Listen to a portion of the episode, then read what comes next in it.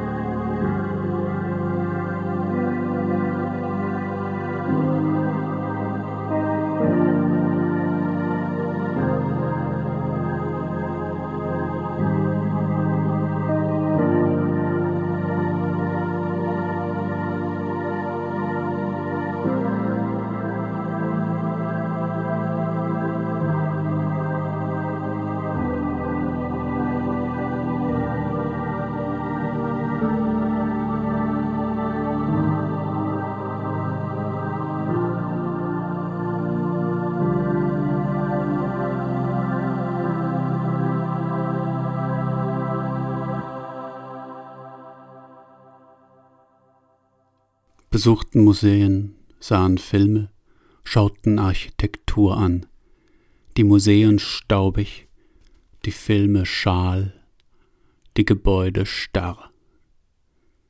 Alles bedeutungslos, findest du nicht auch? Ja, sagte Johanna und machte sich eine Zigarette an. Du rauchst zu viel. Sag mir was Neues. Franz nahm ihr die Zigarette aus dem Mund. Sie fand es irgendwie dann küsste er sie. Sie blieben stehen. Kann man noch etwas tun? Nein, ich vermute, man kann nichts mehr tun. Man muss also getan werden. Man muss getan werden, das Einzige. Kannst du mir bitte meine Zigarette zurückgeben? Ich würde jetzt wirklich gerne eine rauchen. Er nahm sie in den Arm und sagte, komm weiter. Der Weg war noch weit.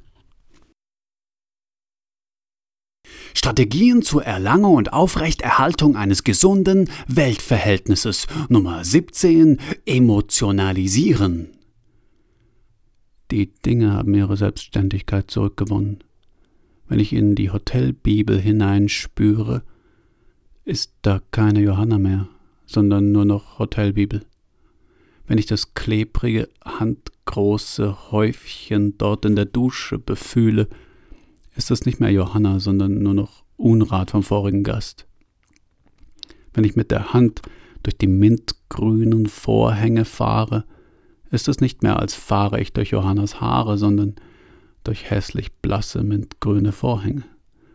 Hässlich blass sind alle Empfindungen geworden. Das kommt vom Fructoseschock, vom kalten Entzug. Die Empfindungen werden wieder sie selbst. Die Dinge werden sie selbst. Und was sie auslösen in mir, ist ernüchternd.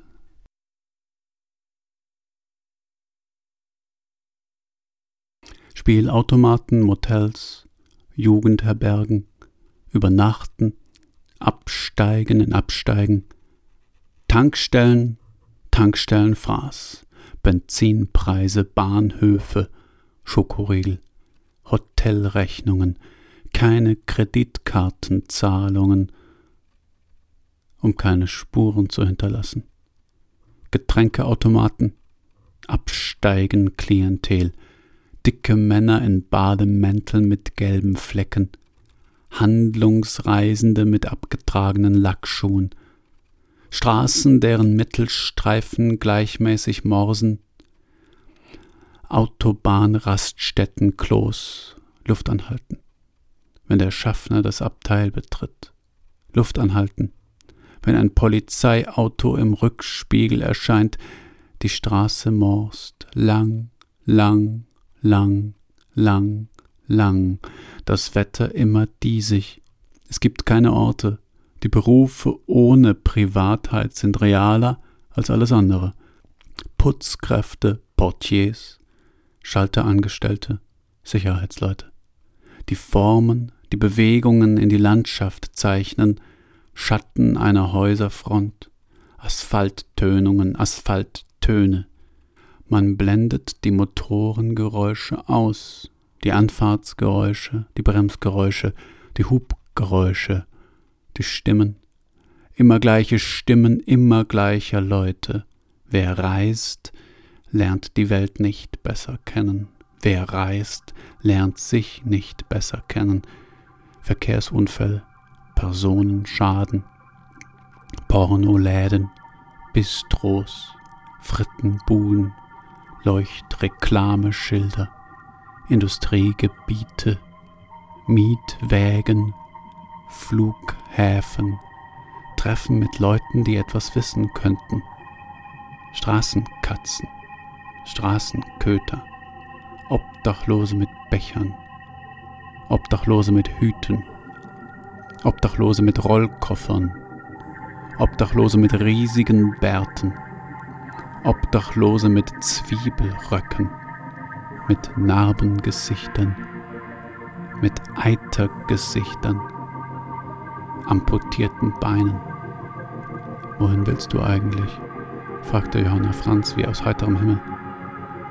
Dieser schien die Frage überhört zu haben, wie als ob so eine Frage gar nicht denkbar wäre und deswegen die Worte, die man zu einer solchen Frage formt, keinen Sinn ergeben. Wohin gehen wir, Franz? Ich weiß noch nicht, wohin wir gehen. Wann wirst du es wissen?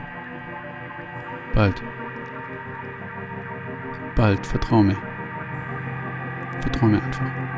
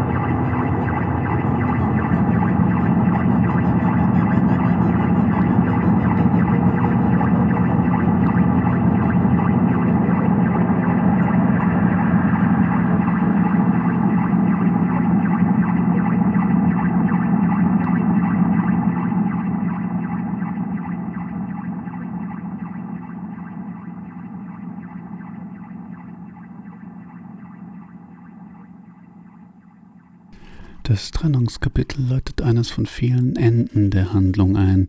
Es wird zumeist als Selbstbefreiung Johannas vom durch hypertrophes Philosophieren entstellten Welt- und Denkbild Franzens beschrieben.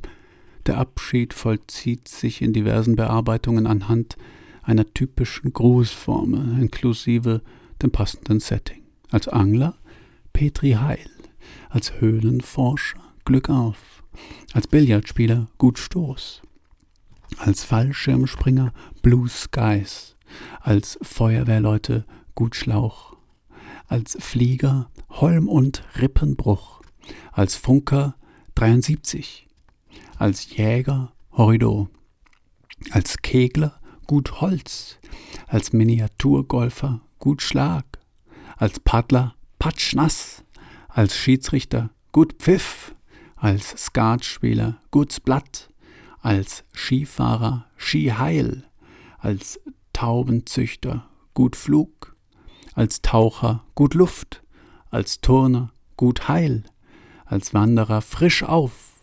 Der Framp watschelt danach mit hochgezogenen Schultern aus dem Raum.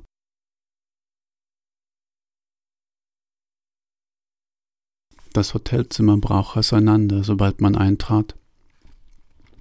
Johanna setzte sich auf das Bett. Franz wollte noch duschen. Während das Wasser plätscherte, hörte Johanna das Wasser plätschern. Es gelangte in ihr Ohr und von dort in ihr Gehirn, und es gelangte auch auf Franz Haut. Dort begann der zu reiben, um den Schmutz der Straße abzuwaschen. Auch in Johannas Kopf war dieses Reiben. Johanna stank.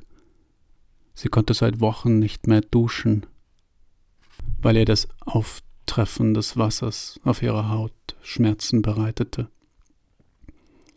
Sie hörte sich etwas rufen. Franz hörte sie rufen Ich leg mich ein bisschen hin. Es wunderte ihn, dass sie das erwähnte. Dann aber wurde Johanna hektisch. Sie öffnete ihre Tasche, warf alles heraus, was sie nicht zu brauchen glaubte, ließ nur das Nötigste drin. Franz hatte die Tür offen gelassen, sie musste an der Tür vorbei. Sie hoffte, dass er von der Dusche aus nichts sah.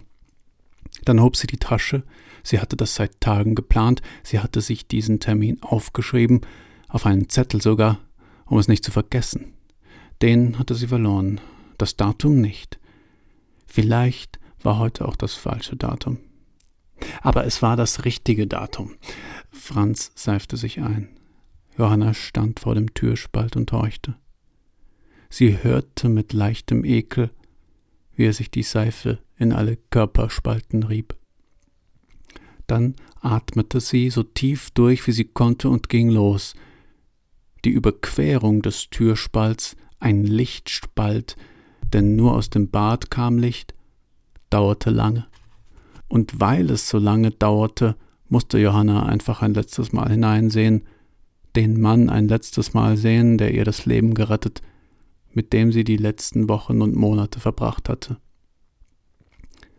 Er hatte die Duschabtrennung offen stehen und ihre Blicke trafen sich.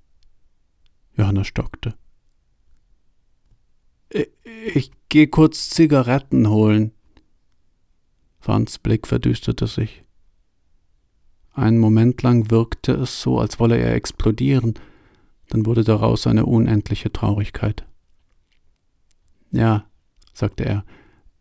Ja, für mich bitte. Du weißt ja, was ich rauche. Ja, sagte Johanna, bis gleich. Und sie riss sich los, spürte Tränen heraufschießen, hielt sie zurück, machte die Tür auf und war verschwunden. Franz stellte das Wasser ab.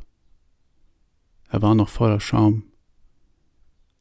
Dann ging er wie er war ins Zimmer und sah die überall verteilten Kleidungsstücke und Gegenstände.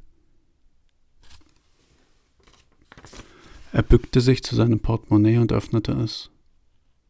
Dort befand sich ein Zettel mit einem Datum von vor Wochen, aber der exakten Uhrzeit. Der Zettel wurde feucht und zerriss ihm in der Hand. Aber eigentlich war es so, dass gar nicht sie mich verlassen hat, sondern ich bin gegangen.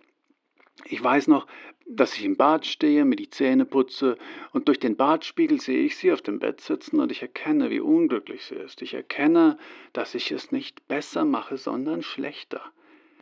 Dieses wird mir erst in diesem Moment ganz klar, dass ich sie nämlich nur liebe, weil ich ihr helfen will dass mein Drang, ihr zu helfen, alles ist, was mich an sie bindet. Ich liebe sie also nicht wirklich, denn wenn ich sie wirklich liebte, wollte ich ihr Bestes und nicht ihre Liebe. Denn ihre Liebe wäre nur ihre Abhängigkeit. Ich erkenne, dass man jemanden auf diese eine Weise am schlimmsten schadet, indem man ihm zu helfen versucht. Da erkenne ich, dass ich ihr nicht helfen kann ja, dass man überhaupt niemandem helfen kann. Und treffe eine Entscheidung. Ich muss ihr ein letztes Mal helfen, und zwar indem ich ihr die Möglichkeit gebe, so von mir zu gehen, dass es sich für sie nicht wie eine weitere meiner Entscheidungen anfühlt, sondern wie die ihrige. Ich glaube, ich habe in diesem Moment den Kopf meiner Zahnbürste abgebissen.